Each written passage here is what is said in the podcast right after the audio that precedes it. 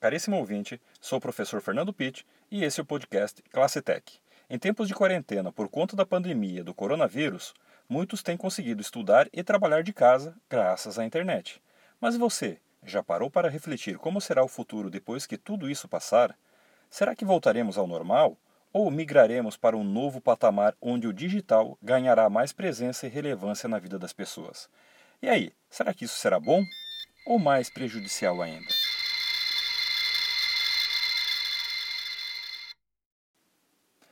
Antes de mais nada, uma pergunta: o que é a internet para você? Antes que você me responda que hoje representa home office, ensino à distância, casa inteligente, big data, e-commerce e outras aplicações profissionais, permita-me complementar o questionamento.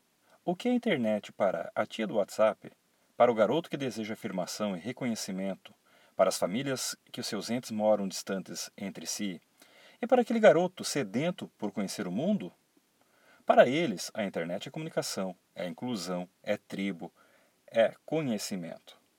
Então, para responder um pouquinho mais sobre isso, precisamos voltar um pouquinho no tempo, talvez alguns milhares de anos, na verdade, para quando o homem começa a viver em tribos, que acontece por volta lá de 40 mil anos atrás.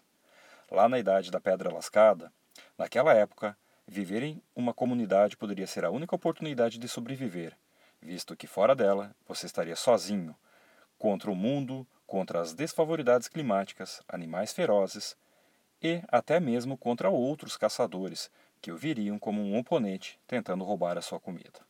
Então, podemos dizer que desde aquela época, desde a época da Pedra Lascada, o ser humano já procurava encontrar a sua tribo.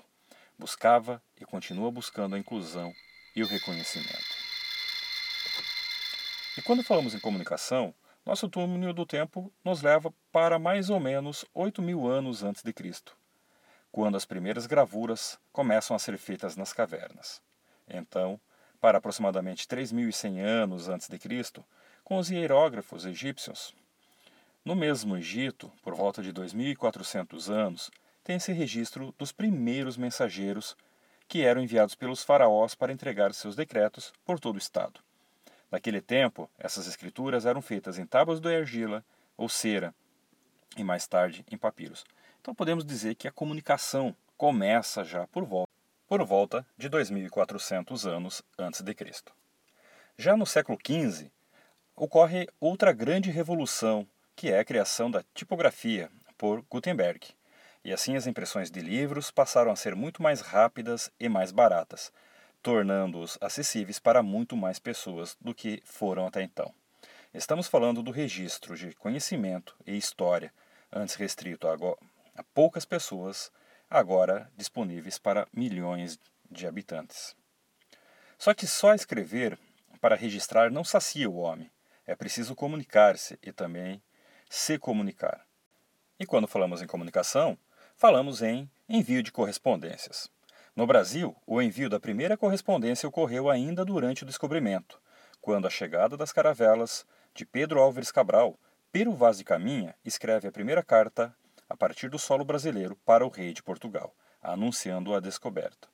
Pelo menos assim conta a história romantizada que a conhecemos. A humanidade continuou buscando a comunicação entre as pessoas e nações, e, se possível, cada vez mais rápido. Na época das caravelas, uma correspondência poderia levar meses para chegar ao seu destino. Isso era normal e o esperado. Mas, em 3 de abril de 1860, começou a operar um serviço revolucionário nos Estados Unidos, o Pony Express, que era capaz de levar uma correspondência do leste para o oeste em apenas 10 dias. Durou pouco, é verdade, pois logo foi substituída pelas linhas dos telégrafos transcontinentais. Só um comentário. Uma carta em dez dias, passando por montanhas, terras selvagens, vales e rios, percorrendo mais de 3 mil quilômetros para chegar ao Velho Oeste, no lombo de um cavalo.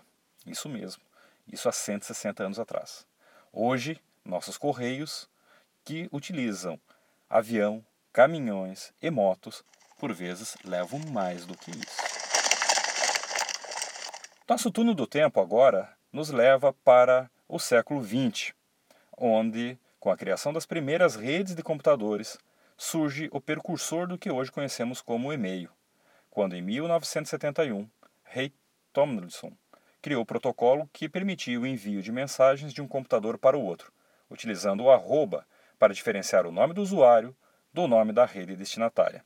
Uma revolução, pois em segundos sua mensagem estava no destinatário final, o qual, ao vê-la, poderia respondê-la em seguida, isso se ele quisesse responder, claro. Desde então, surgiu ICQ, MSN, Messenger, Skype e tantos outros aplicativos, até o lançamento do mais famoso mensageiro instantâneo que conhecemos hoje, o WhatsApp, o qual já substituiu quase completamente o telefone tradicional e também o e-mail, só que com muitos mais recursos. Só que junto com ele veio a hashtag ansiedade, pois ao enviar uma mensagem, a maioria das pessoas espera o retorno imediato da resposta, sem contar que, com a facilidade de criar e encaminhar mensagens, a proliferação de fake news e memes ganharam um terreno muito fértil para sua propagação. Agora, e-mail e WhatsApp só existe porque existe internet. E para falar um pouquinho, bem resumidamente, da história da internet, nós voltamos novamente para a década de 1960, 1970, quando as primeiras redes de comunicação de computadores começam a ser criadas. Outro marco foi a padronização do Internet Protocol Suite, ou conhecido hoje como TCP/IP, assim criando um conceito de uma rede totalmente integrada que passou a ser denominada de Internet. Até então, essas redes que integravam outras micro-redes eram praticamente só para uso de pesquisa e ensino, e também na área da segurança. E foi somente no final da década de 1980 e início de 1990 que a liberação do acesso comercial começa a ocorrer, e isso rapidamente ganha espaço. Desde então, seja por acesso discado, por cabos coaxiais, rádio, cabos telefônicos, fibra ótica ou satélite, ela se espalha para todos os cantos do planeta e já iniciou uma revolução silenciosa. Bem que, às vezes, não tão silenciosa assim. Tem influenciado a cultura dos povos, eleições, a forma de fazer compras e se divertir e até mesmo de se relacionar. Já mudou a forma de se comunicar, de consumir notícias, de conteúdos multimídias, de estudar e até mesmo de trabalhar. E olha que estamos vivendo só os primeiros anos e poderíamos inclusive afirmar que, que com o que temos hoje são apenas equipamentos arcaicos e bem limitados se comparar com o que podemos chegar a ter se a humanidade permanecer na Terra por mais algumas décadas. Só para se ter uma ideia, a própria forma de acesso deve mudar muito nos próximos anos, pois dentre muitos projetos, um ganha destaque, o Starlink. A SpaceX, a empresa de lançamento de foguetes de Elon Musk, o mesmo dono da Tesla Motors, prevê lançar uma constelação de até 42 mil satélites para prover a internet em qualquer parte do planeta, montanhas, florestas, oceano e cidades. Tudo isso utilizando uma pequena antena parabólica que irá se comunicar com satélites e assim prover uma internet de alta velocidade. Retornando ao presente, final de março e início de abril de 2020, onde o mundo inteiro está praticamente parado devido à pandemia do coronavírus que assola todo o planeta, e que temos fronteiras fechadas, fábricas paradas, lojas com as portas cerradas, escolas sem aulas presenciais, obrigando a bilhões de alunos buscar outros meios de manter seu aprendizado, e com a imposição do isolamento social na maior parte dos estados do Brasil e até mesmo em outros países, milhões de trabalhadores também estão sendo obrigados a aderir forçosamente ao home office para manter suas atividades profissionais. E é justamente a internet que possibilita saciar em partes as necessidades do homem de se comunicar e fazer presente em sua tribo virtual, de manter os estudos e até mesmo de trabalhar. Só uma explicação. Se você está ouvindo este episódio talvez lá por volta de 2030, 2040 ou 2100, hoje estamos no mês de abril de 2020, durante a quarentena obrigatória por conta da pandemia do coronavírus, um vírus que se espalha rapidamente e força países, estados e municípios a se fecharem, a impedirem a movimentação de pessoas, fazerem com que as pessoas se fechem e se enclausure em suas próprias residências. Algo que nem durante as grandes guerras se presenciou o fechamento de fronteiras em praticamente todos os países de todos os continentes. Essa situação forçou escolas a manter suas atividades por plataformas digitais, empresas dispensarem seus funcionários de irem até as mesmas e trabalharem em home office. Sem contar ainda que a cada instante ouvimos que deve manter uma distância segura entre as pessoas, talvez aí de um metro e meio, dois metros de distância, um ser humano do outro ao se cruzarem pelas ruas e pelas lojas ou comércios que ainda continuam abertos, fornecendo serviços essenciais. Também ouvimos que não devemos formar aglomerações, participar de happy hours, as festas estão proibidas, ou seja, praticamente toda a vida social fora das residências está completamente parada. Não bastasse estudar e trabalhar à distância, agora os, os almoços de domingo também são virtuais. Em suma, os governos estão criando artifícios, até sob pena de punição para quem não o fizer, de manter as pessoas longe uma das outras. Evitar contato físico a todo custo, até mesmo com seus familiares, com sua mãe, pai, irmãos e pessoas idosas. Privar os netos de ver os avós. Fechar festas e locais de happy hours. Lugares estes que tradicionalmente as pessoas vão para se relacionar presencialmente uma com as outras. Até os almoços de domingo, em família, para muitos passou a ser por videoconferência.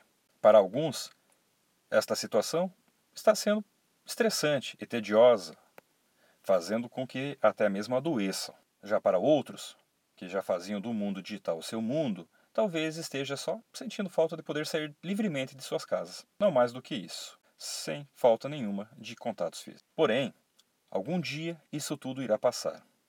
Ou porque aprendemos a conviver com este novo patógeno, ou porque todos já terão sido infectados e terão seus anticorpos, ou, na melhor das hipóteses, teremos uma vacina.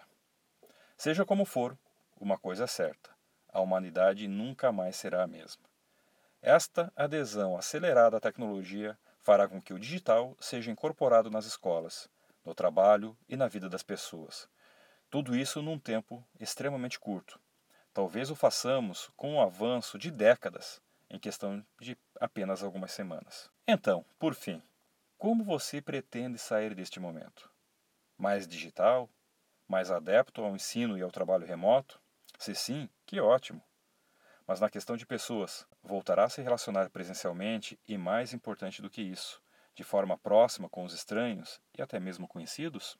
É certo que o normal não será mais o mesmo, mas, por tudo isso, as relações humanas poderão ser preteridas em relação às digitais? Será? Cuidado. Higiene e prevenção, sim. Agora, continuar substituindo um aperto de mão ou um abraço por um emoji só agora durante a quarentena. Pense nisso. E não se esqueça: lave sempre as mãos. Se interessou pelo tema? Convido a conhecer um pouco mais acessando fernandopit.com.br e demais links na descrição desse episódio. Curtiu? Então envie seus comentários, críticas ou sugestões. Deixe seu like e indique este podcast para seus amigos. Um grande abraço e até o próximo.